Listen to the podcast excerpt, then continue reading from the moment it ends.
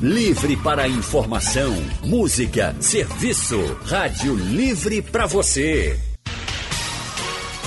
O consultório do Rádio Livre. Faça a sua consulta pelo telefone 3421 3148.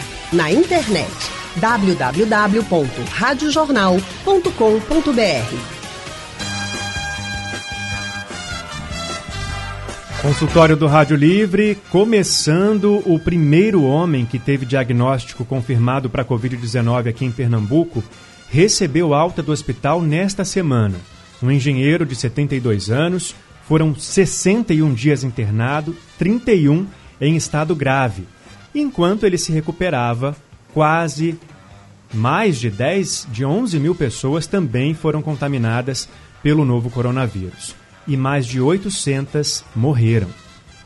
Pois é, e mesmo com as recomendações das autoridades de saúde e medidas de isolamento social, os números não param de aumentar. Então, até quando né, a gente vai continuar vendo esses números aumentando?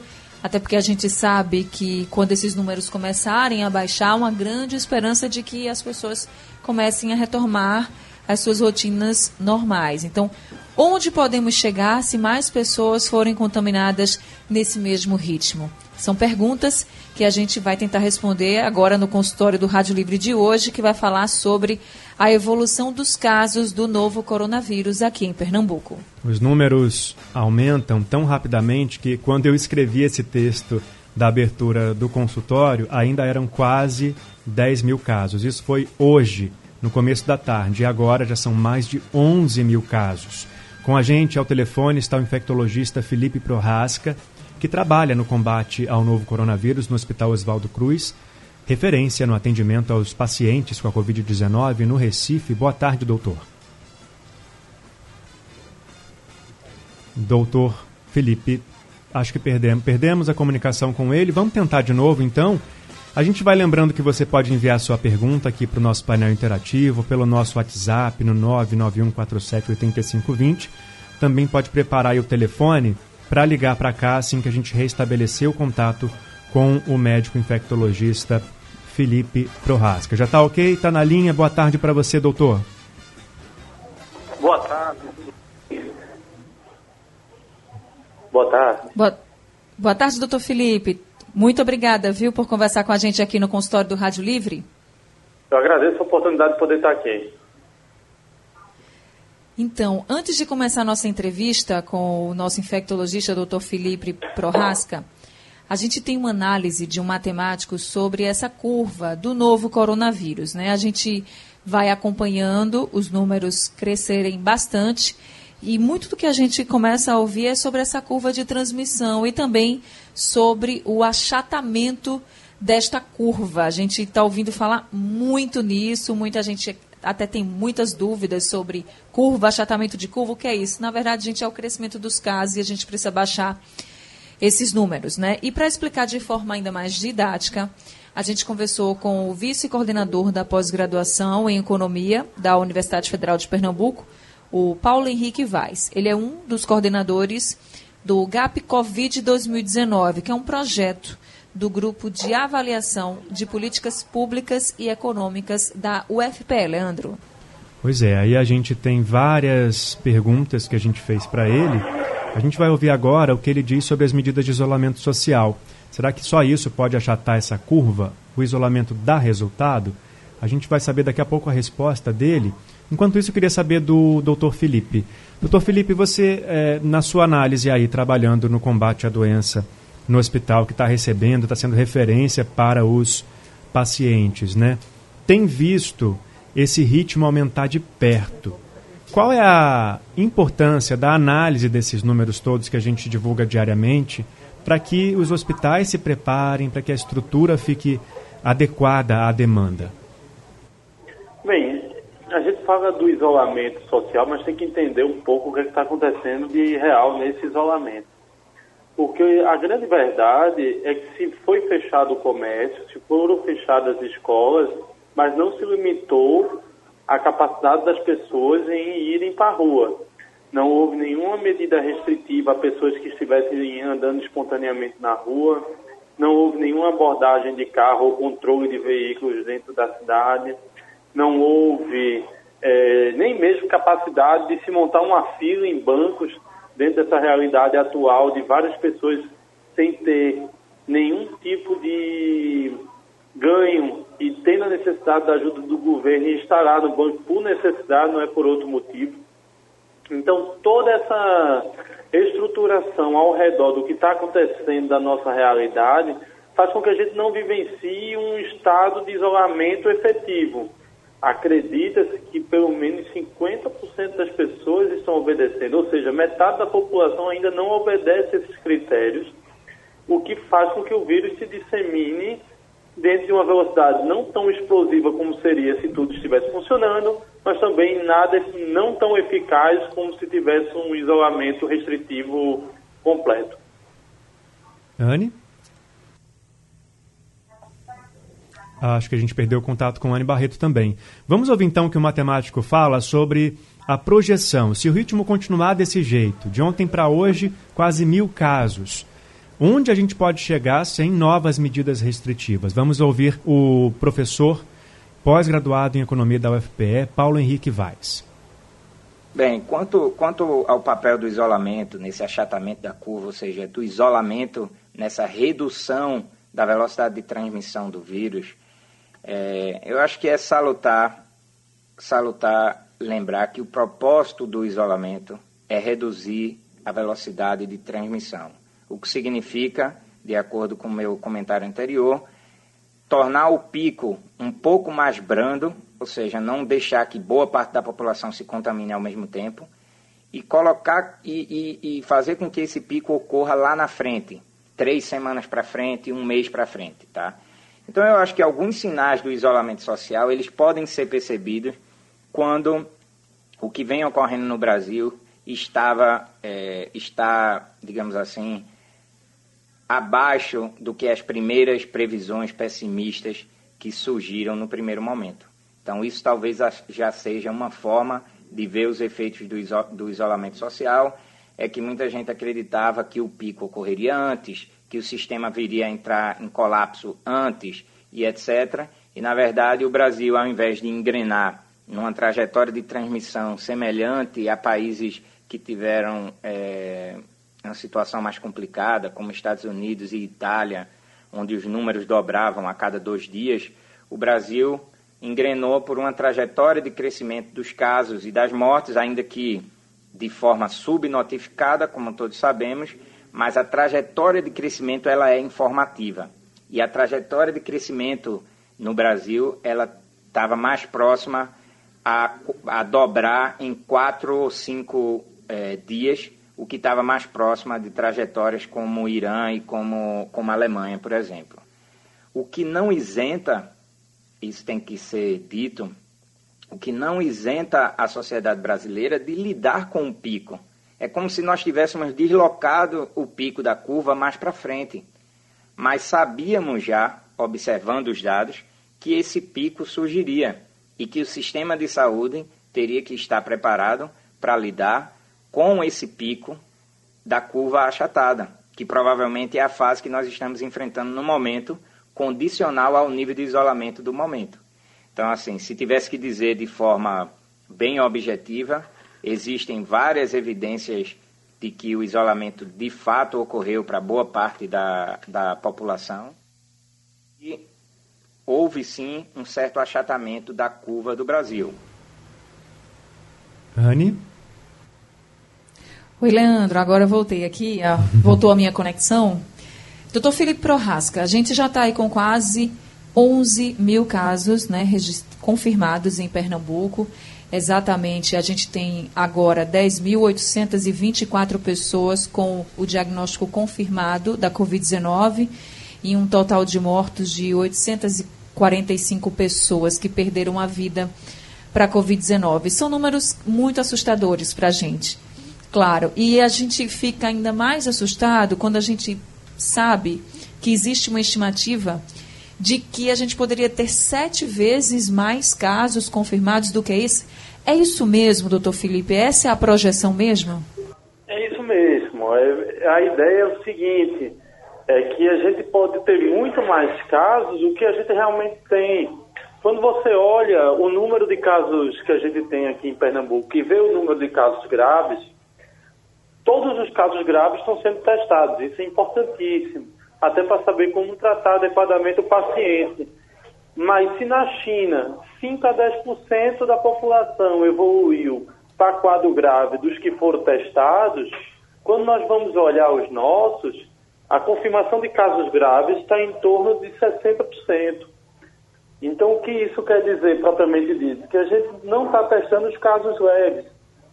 Né? E isso a gente sabe, a gente sabe que não está sendo feito o teste para os casos leves. Está se priorizando os testes, principalmente para os trabalhadores da área de saúde e para as pessoas que têm o quadro mais grave. Até pela quantidade de testes, pela limitação, a gente tem que dar prioridade aos testes a quem necessita. Então, o número real dentro do Brasil, ele realmente é subnotificado. A gente não tem o valor real do número de casos. A gente tem noção pelo número grave de casos.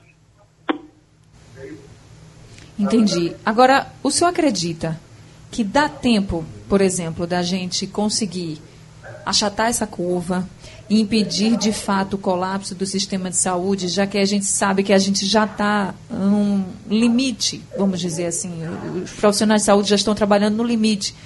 A gente consegue ainda impedir esse colapso ou agora já é tarde demais a gente vai acabar passando por isso, já que maio está sendo previsto aí como um mês tão crítico para o nosso estado? Sistema de saúde no SUS, ele já trabalha sobre colapso há muito tempo. Quantos pacientes aguardam vaga para cirurgia nos corredores da emergência? Quantos pacientes necessitam de terapia intensiva e não têm acesso a eles? Então, assim, essa realidade é uma realidade do dia a dia. Não é uma novidade que foi trazida pelo corona. O corona apenas deixou mais exposto um gargalo já existente. Né? Então, esse é, o, esse é uma discussão inicial. Num segundo ponto, há uma, uma verdade tem que ser dita, houve um trabalho do Estado e da Prefeitura em se ampliar o número de leitos do Estado. Então, tanto a Secretaria Estadual de Saúde como a Prefeitura vem criando um número cada vez maior de leitos de terapia intensiva e de enfermaria exclusivamente para poder cobrir esse novo gargalo que surgiu. E, obviamente, com o número de profissionais que já era um número de, num limite estabelecido pelas vagas existentes, acaba a gente ficando mais sobrecarregado, não só pelo maior número de. pela maior necessidade de você ter um profissional da área de saúde, mas principalmente porque boa parte tem se afastado doente tendo os sintomas e tendo que se afastar por duas a três semanas. Entendi. Realmente o tratamento é longo, né? A gente sabe disso, os leitos também são poucos, a quantidade de pessoas que está ficando doente é muito grande, não tem profissionais suficientes, ou seja, essa conta não fecha. Doutor Felipe, eu vou pedir para o senhor continuar com a gente. Consultório do Rádio Livre hoje falando sobre a evolução dos casos do novo coronavírus aqui em Pernambuco. A gente está conversando com o Dr. Felipe Prorasca, ele que é médico e infectologista. E agora, quem vai participar com a gente do nosso consultório é o nosso ouvinte Andrade de Rio Doce, que está aqui ao telefone com a gente. Andrade, muito boa tarde para você. Boa tarde, querida Anne. Boa tarde, querido Leandro. Boa tarde, Andrade. Boa tarde, doutor Felipe Prorasca. Duas coisas me incomodam. Tá? É, o cara adquire uma bexiga lixa dessa, estranha, entendeu? Forte, vem para derrubar o cabra. Aí o cara passa 15, 20 dias adoentado, quando volta, não tem a certeza se está imune ou não. O que falta para os pesquisadores afirmarem essa imunidade para quem adquire a Covid-19? E outra, se for decretado lockdown, esse povo qualquer dessa vai voltar para a rua. Quem não tem vai estar exposto. Essa curva não tende a aumentar novamente? Obrigado. Doutor Felipe? Excelente pergunta, meu amigo. É, veja, essa questão da imunidade, da verdade, é que a gente não tem um exame efetivo para definir que existe a imunidade ou não. Mas já foi provado que aqueles exames que antes achavam que o cara estava tendo coronavírus pela segunda vez, não era verdade. Era o exame que estava se mantendo positivo e você não necessariamente estava doente. Então, para todos os efeitos, quem teve coronavírus uma vez, sim, ele tem imunidade para não ter uma segunda vez. Os vírus, eles têm essa característica, mas você vai encontrar algumas situações, por exemplo, quem teve catapora nunca mais vai ter catapora na vida. Mas você pode conhecer uma pessoa ou outra que teve catapora pela segunda vez, mas bem menos intensa do que na primeira. Então isso aí é uma característica dos vírus em si. Ela não pode ser uma regra geral. Você vai ter imunidade sim, mas nem todo mundo vai ter a imunidade completa. Leandro? Anne, a gente está, e doutor Felipe, a gente está acompanhando os números diariamente, né, desde o dia 12 de março, e aí eu vou pedir para o ouvinte fazer um, um exercício de imaginação. Imagina que cada dia que a gente fala um número aqui, cada número desse é um degrau. Tipo, começamos com 3 degraus, depois passamos para, por exemplo, 12, e esses degraus foram crescendo, e hoje a gente tem quase 11 mil degraus, ou mais de 11 mil degraus de subida isso representa a curva de crescimento. E aí o especialista que a gente ouviu para falar sobre a curva, que é o, o professor vice-coordenador da pós-graduação em economia da UFPE, o Paulo Henrique Vaz, ele explicou que dependendo do comportamento da população, é, essa escada pode subir ou descer. Nós ainda estamos subindo essa escada. Vamos ouvir o que ele falou sobre a quarentena que foi imposta pelo governo como que ela refletiu nessa escalada de números que temos desde o começo da pandemia, desde que ela chegou aqui em Pernambuco. Bem, dito isso, essas curvas, elas, essas curvas de transmissão, elas podem ter diversos formatos, tá? Então, no exemplo utilizado de uma pessoa transmitindo para mais cinco, a gente estaria falando de uma curva que teria um formato semelhante a um V invertido, que nada mais é do que uma curva que apresenta uma transmissão extremamente acelerada, em que a sociedade teria que lidar com dois fenômenos. Primeiro, ter boa parte da população contaminada ao mesmo tempo, e segundo, isso aconteceria em um curto espaço de tempo. Então, ter boa parte da população contaminada significa que mesmo os, a pequena parcela dos casos que, que terminam precisando de UTI ou de, de respiradores, seria grande o suficiente para sobrecarregar o sistema de saúde e para lotar os leitos de UTI ou para utilizar os respiradores existentes. Então, em outras palavras, esse, esse pico ou essa curva de transmissão acelerada, ela aconteceria de tal forma que não teria UTI para todo mundo, não teria respirador para todo mundo, independente de, de ser um problema causado pelo Covid-19 ou um problema qualquer. Então, o achatamento da curva, ou esse desejo de achatar a curva, essa curva achatada, nada mais seria do que uma curva que resulta de uma transmissão mais lenta e gradual.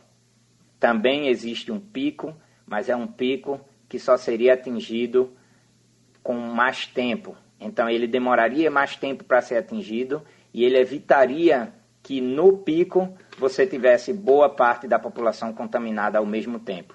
Então, achatar a curva nada mais é do que reduzir o poder de transmissão do vírus. Doutor Felipe, isso significa que quanto mais gente ficar em casa e praticar o, o distanciamento social, menor vai ser a altura dessa escada que a gente está subindo agora, né? Porque quando você fica mais tempo em casa, você está minimizando o contato com o ambiente exterior, né? É o grande perigo é de quando você sai de casa e acaba trazendo a doença para dentro da sua casa. O problema é que o isolamento não pode ser dos outros e não ser seu. Não pode ser um pedaço e outro pedaço ficar em aberto. A, a limitação, quando você limita o isolamento, você dá espaço para a doença crescer. Anne? É isso mesmo. Agora a gente vai conversar com o Evandro de Camaragibe, que está ao telefone com a gente para participar do nosso consultório. Evandro, muito boa tarde para você. Boa tarde. Amiguinha, como eu estou vendo, é, acho que o, o, governo vai ter que fechar mesmo a entrada de Camaragibe, que hoje o movimento era muito grande. É muita gente na rua e a coisa está ficando perigosa mesmo. E quanto mais gente na rua, maior aumenta o, risco de o transmissão. o fluxo de, de, carro hoje na, no Camaragibe estava ultrapassando, vai ser um dia normal. Entendo. Doutor Felipe Prorasca, essa movimentação toda de pessoas, principalmente, por exemplo, ele está falando de Camaragibe, mas a gente também tem essas denúncias de várias outras cidades da região metropolitana. Isso aumenta ainda mais o risco de propagação do vírus e dessa curva que a gente está falando subir muito também, né? Então a gente precisa ter realmente essa consciência de quando a gente está em casa, quando a gente só sai com aquele uh, intuito, aquele intuito de só resolver algo muito necessário, a gente está cuidando da gente, está cuidando do outro também, senão a gente não vai conseguir vencer, né? É, é um retrato do nosso Estado, né? Você dizer que há uma, um, uma restrição no Estado é difícil, porque como o amigo aí disse, você anda pela cidade e já nota que alguns horários o fluxo de carros está tão grande como era anteriormente. As pessoas estão cada vez menos é, permanecendo em casa. Caiu de novo, perdemos. Doutor Felipe, está por aí? Estou aqui. Consultório do Rádio Livre hoje falando sobre o crescimento e a evolução da Covid-19 em Pernambuco. Os números não param de aumentar. De ontem para hoje foram confirmados quase mil casos da doença. Esse é o maior aumento em 24 horas desde o começo dos registros Desde o começo dos diagnósticos aqui no estado, mais de 800 pessoas morreram. São números assustadores. A realidade nem sempre é das melhores, como a gente gostaria que fosse, mas é preciso que a gente fale sobre o assunto para que as pessoas se conscientizem, porque os números só vão começar a diminuir se todo mundo colaborar, se todo mundo conseguir fazer a sua parte e cumprir o isolamento social. A gente está conversando hoje com o Dr. Felipe Prorasca, que é infectologista do Hospital Oswaldo Cruz, referência no atendimento aos pacientes com a Covid-19 aqui no Recife. E temos mais um ouvinte na linha, que é o Marcos. Marcos, boa tarde para você. Oi, boa tarde. É, eu, eu, tenho uma dúvida, que na verdade, né, no meio das conversas, a gente falando sobre né, tudo que está acontecendo, ainda não ficou claro para a gente, né? Quando a gente fala na curva, no achatamento, mas não fica claro para a gente o, o, que, o que de fato faz sentido a gente ter esse isolamento. Então, é, muitas vezes as dúvidas é, esse isolamento é para a gente ter mais leito, as pessoas ficarem né, é, com a oportunidade de também é, ter uma consulta né, nesse sentido, ou é para que a gente fique com essa possibilidade de ter menos pessoas doentes até ter um, um um remédio para essa situação. Doutor Felipe? Doutor Felipe nos ouve? Perdemos mais uma vez o contato com o doutor Felipe. É, Marcos, a gente vai guardar sua pergunta aqui para fazer para ele quando então, a gente ainda, né, recuperar. Né, pra... Tá, voltou o doutor Felipe. O senhor conseguiu ouvir, doutor Felipe, a Sim. pergunta do Marcos? A gente não tem uma medicação ainda para poder definir como uma proposta curativa, né? O grande passo para a gente em relação a isso vai ser a vacina. A vacina demora de um ano a um ano e meio para a gente ter cura, né? Para a gente poder ter, começar a ter resultado. E, por enquanto, sem a disponibilidade dessas vacinas, a gente não tem nenhuma medicação que possa trazer repercussão positiva para esse caso. Anne? Doutor Felipe, e aí complementando a pergunta do nosso ouvinte, o senhor acha que todo mundo vai ter coronavírus em algum momento? O importante é que a gente não tenha todo mundo de vez? É isso? É assim, é esse o grande propósito do isolamento social, que eu acho que era aí que ele queria chegar. Será que todo o, mundo mesmo vai ter? O isolamento é para diminuir a velocidade da transmissão do vírus, mas grande parte da população vai ter contato com o vírus, vai desenvolver os sintomas, sejam leves, moderados ou graves. Então, a gente precisa diminuir essa velocidade justamente porque a gente não tem, que eu acho que era aí que ele queria chegar, é. que a gente não tem um, uma estrutura, vamos dizer é, assim, né, no sistema de saúde para atender a todo mundo. Ninguém no mundo tem uma estrutura para atender uma demanda grande da população ao mesmo tempo. Agora, pelo nosso painel interativo, tem uma pergunta aqui do Batuel, de Boa Viagem. Ele está dizendo, ele está fazendo um comentário dizendo o seguinte, doutor Felipe, que acha que o que faz com que as pessoas não acreditem no pico do novo coronavírus é que todo mês muda essa previsão. Por exemplo, a gente já teve uma previsão de que o pico e o pior momento seria em abril. Agora a gente tem em maio, mas há quem diga também que vai ser em junho. Ele diz que acha que é por isso que as pessoas não acreditam. O senhor, como é que o senhor pode explicar para ele essa questão do pico, como é que é feita essa estimativa? E também se está mudando porque a gente está conseguindo adotar algumas medidas até mesmo para ir distanciando né, esse momento pior da epidemia que a gente vive aqui no Brasil. Não há dúvidas que se você tivesse com todas as atividades funcionando a pleno vapor, a gente estaria numa situação pior do que a China passou, ou até mesmo do que Espanha e Itália. Se tivesse realmente com as escolas abertas, com o comércio aberto e com fluxo livre de pessoas, a situação estaria bem pior do que a atual. Obviamente, não quer dizer que o fluxo foi feito bloqueado de forma adequada. Infelizmente, a gente, não, a gente achatou sim a curva, mas talvez não tenha achatado na forma adequada, da capacidade adequada.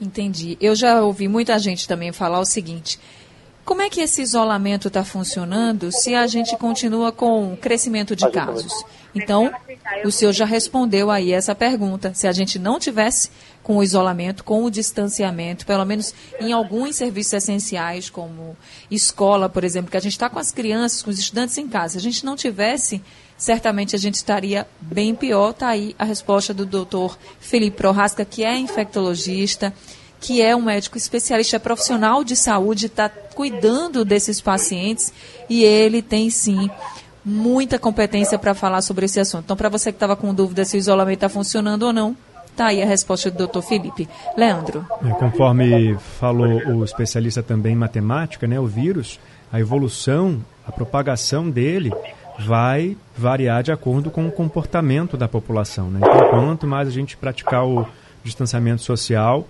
mais a gente vai conseguir frear esses números. Inclusive, queria avisar os nossos ouvintes que nós aqui do Sistema Jornal do Comércio estamos fazendo também como o, a forma como a gente pode fazer para cumprir o distanciamento social. Por exemplo, Anne Barreto trabalha de casa. Nossos comunicadores aqui da Rádio Jornal conseguem apresentar os programas de casa. E os nossos entrevistados também estão sendo é, entrevistados à distância, né, por telefone, pela internet. E por isso, gente, a gente pede desculpa porque às vezes a comunicação ela falha, porque a gente depende do serviço de internet, depende do serviço de telefonia e isso às vezes é, causa algum transtorno, mas é porque a gente está fazendo também o que a gente pode para não tirar as pessoas de casa e continuar contribuindo com informação para que esse vírus seja destruído e que a gente passe de vez por esse momento. Bom, por telefone temos um, mais um ouvinte, que é o Jaziel Rodrigues, de Beberibe. Jaziel, boa tarde para você. Boa tarde. Eu quero elogiar a Rádio Jornal dizendo a seguinte, a seguinte coisa. A comunicação pode, a, é, a, a comunicação pode falhar, as coisas podem falar, mas a Rádio Jornal e as competências de vocês não falham com, uh, com os ouvintes. Obrigado, Jaziel. Obrigada, Jaziel. Eu, eu quero fazer apenas um comentário, Ana. Veja bem. É, eu espero que depois que passar tudo isso, é, o ser humano, os pacientes, não precisem entrar mais na justiça para conseguir uma vaga numa UTI. Porque antigamente acontecia isso. Então, já que depois que passar vai sobrar tanta vaga de UTI, então vamos ver se os governantes seguram essas vagas para não ter que eu precisar e ter que ir é, é, para a justiça para poder ter uma vaga de UTI para os pacientes que passam mal. Porque dinheiro tem, porque se não tivesse não ia aparecer tanto dinheiro agora para fazer essas coisas todas, de, cima da hora. Então não é falta de dinheiro, é falta de governança, é falta de compromisso com, a, com o ser humano. Eu espero que aproveite essas vagas depois que passar tudo isso e deixe elas aí abertas, as vagas de UTI, porque vai ter sempre, sempre alguém precisando de UTI. Obrigado. Jaziel, a gente já fez muitas reportagens, você está super correto, mostrando a falta de UTIs, mostrando falta de vagas nos hospitais. Doutor Felipe, o senhor acredita que a gente conseguiria ter se preparado mais para esse momento? Se a gente tivesse investido mais na saúde, hoje a gente não a estaria gente não passando por isso? A gente não precisava ter esperado a, a medicina no nosso país ser sucateado para enfrentar uma situação dessa. A gente não deveria ter esperado os hospitais ficarem numa situação tão deplorável como eles chegaram. A gente não precisava pagar tão mal aos técnicos, enfermeiros e fisioterapeutas, assistentes sociais, terapeutas ocupacionais. A gente deveria ter propostas de qualidade de trabalho e de, e de suporte aos pacientes. A gente não devia ser acostumado a ver paciente em corredor de hospital esperando cirurgia. A gente não deveria ter ficado acostumado a ficar esperando vaga de ambulatório três, quatro, cinco meses. A gente não devia ter se acostumado a passar mais de um ano esperando para poder fazer uma cirurgia eletiva. Tudo isso foi a acomodação que a gente teve em achar que isso é considerado de forma normal. E aí acabou com que as estruturas governamentais fossem cada vez menos priorizando o que é considerado saúde, porque algumas pessoas têm condições de ter uma saúde suplementar de qualidade e a grande maioria da população fica suprimida num gargalo incapaz de ser de ter um atendimento considerado o mínimo do decente. É verdade. A gente da imprensa, de uma forma geral, acompanha de perto né, essas áreas essenciais, saúde, educação, e há muito tempo eh, a gente vê que há deficiência e hoje a gente está comprovando da pior maneira possível é, a falta dos investimentos na, na área da saúde. Anne.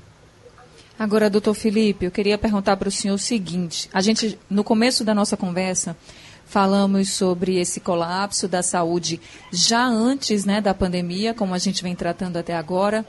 E o senhor falou também sobre a questão do tratamento ser longo.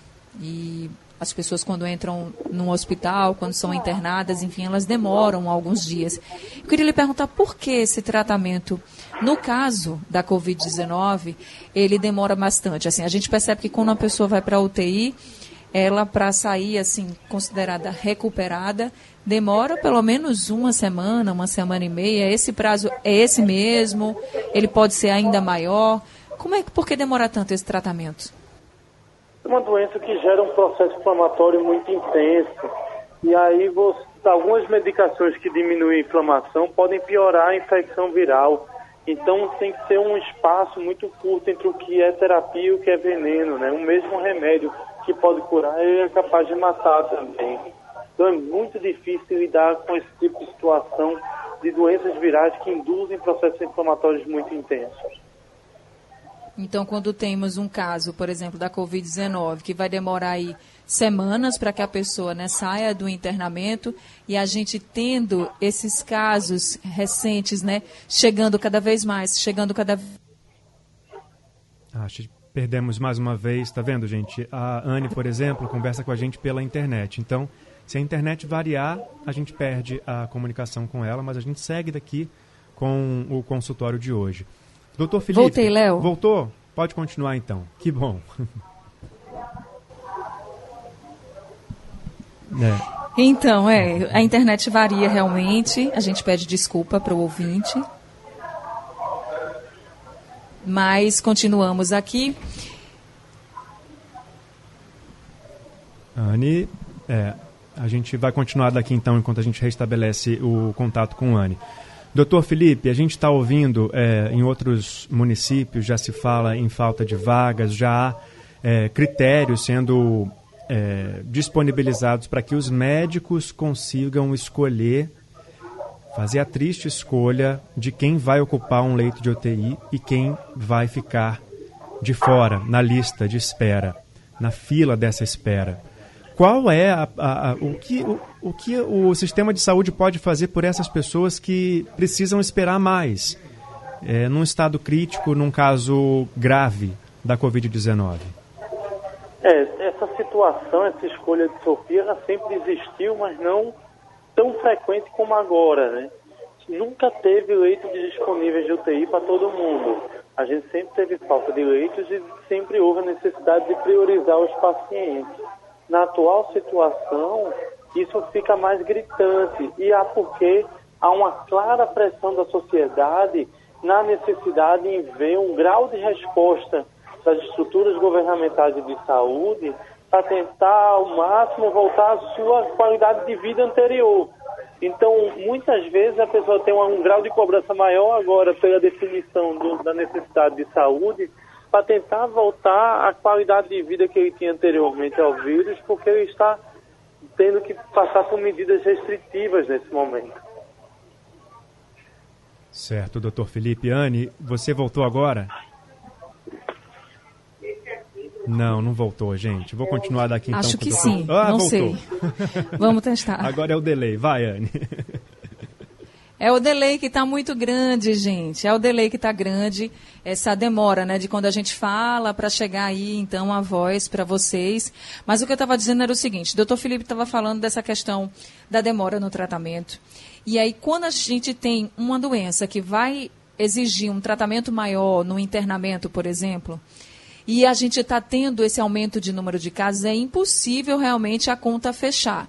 Então, para a gente reforçar realmente essas medidas como são importantes, para os médicos, para a gente preservar a vida das pessoas, porque a gente já está enfrentando muita dificuldade. E eu queria perguntar para o doutor Felipe como é que está sendo o enfrentamento também com a falta de respiradores, porque a gente sempre tem notícia de que não tem respirador para todo mundo, inclusive a gente tem leitos abertos, mas são leitos que nem começaram às vezes a ser usados porque não tem o, o respirador, que é essencial. Não, sem ele não tem um leito de UTI. Então, como é que está essa realidade hoje aqui em Pernambuco? Já melhorou com a chegada dos outros respiradores? Ou a gente ainda está longe de conseguir usar todos os leitos que foram abertos, doutor? Ainda falta ventiladores, sim. Ventilador nessa situação é de extrema importância, mas não são só os ventiladores. As bombas de infusão, a necessidade de serviços de diálise, uma, uma série de estruturas necessárias todo mundo se foca muito no que é o mínimo, do que é o obrigatório, do que é o, o mínimo necessário para se criar um leito de UTI como respirador. Mas uma série de outras necessidades vêm em conjunto, principalmente com a doença desse tipo de padrão, que você precisa, às vezes, de bomba de infusão e nem sempre está disponível também. Bom, então. Doutor, e essa Desculpa. E essa bomba de infusão, ela, ser, ela serve para quê exatamente na prática? Só para a gente deixar claro para os nossos ouvintes. É porque você precisa fazer as medicações numa quantidade muito específica, contada por ml hora, né, por gota a gota. Uma variação é o suficiente para o paciente acordar e ficar brigando com o respirador e você não ter a respiração feita de forma adequada pelo respirador. Tá certo, entendi sim. Realmente é bem delicada essa situação que a gente vive. A gente sabe das dificuldades, mas a gente sabe também da grande necessidade. Por isso, gente, vamos fazer a nossa parte. Vamos ficar em casa, em isolamento. O que a gente puder fazer para melhorar essa situação, vamos fazer. Não estamos livres do vírus, mas se a gente pode, pelo menos, evitar uma maior contaminação, a gente deve sim fazer a nossa parte, né, Leandro? Exatamente, Anne Barreto. E da forma como for possível, né? A gente entende também que nem todo mundo pode sair, é, cumprir o isolamento social 100%, né? Ficando em casa o tempo todo. Existem atividades essenciais, existem necessidades essenciais, mas o quanto for possível, Vamos cumprir o isolamento social, ficar em casa para poder frear esses números tristes da Covid-19 aqui em Pernambuco. Doutor Felipe Prorasca, a ligação dele caiu, mas a gente deixa aqui no ar no nosso agradecimento. A gente está encerrando o nosso consultório de hoje, agradecendo pelas informações dele, também pela participação de vocês, ouvintes, que mandaram para cá as perguntas pelo WhatsApp, pelo painel interativo e também que ligaram para a gente nessa quinta-feira. O consultório é do Rádio mesmo. Livre. E para quem está ouvindo a gente agora, que pegou no meio aí da, do nosso debate, então a gente lembra que o consultório do Rádio Livre ele fica disponível no site da Rádio Jornal. Tá? Daqui a pouquinho tá lá disponível no site radiojornal.com.br. Também fica disponível nas principais plataformas de podcast E durante a madrugada, aqui na programação da Rádio Jornal, você também consegue ouvir novamente todo o consultório do Rádio Livre. Rádio Livre de hoje está ficando por aqui, mas a gente volta amanhã às duas horas da tarde com muita informação e prestação de serviço para você. Muito obrigado pela companhia. A produção do Rádio Livre é de Gabriela Bento, trabalhos técnicos de Edilson Lima e Big Alves. Editora executiva de Ana Moura e a direção de jornalismo é de Mônica Carvalho. Sugestão ou comentário sobre o programa que você acaba de ouvir, envie para o e-mail ouvinte@radiojornal.com.br ou para o endereço Rua do Lima 250, Santo Amaro, Recife, Pernambuco.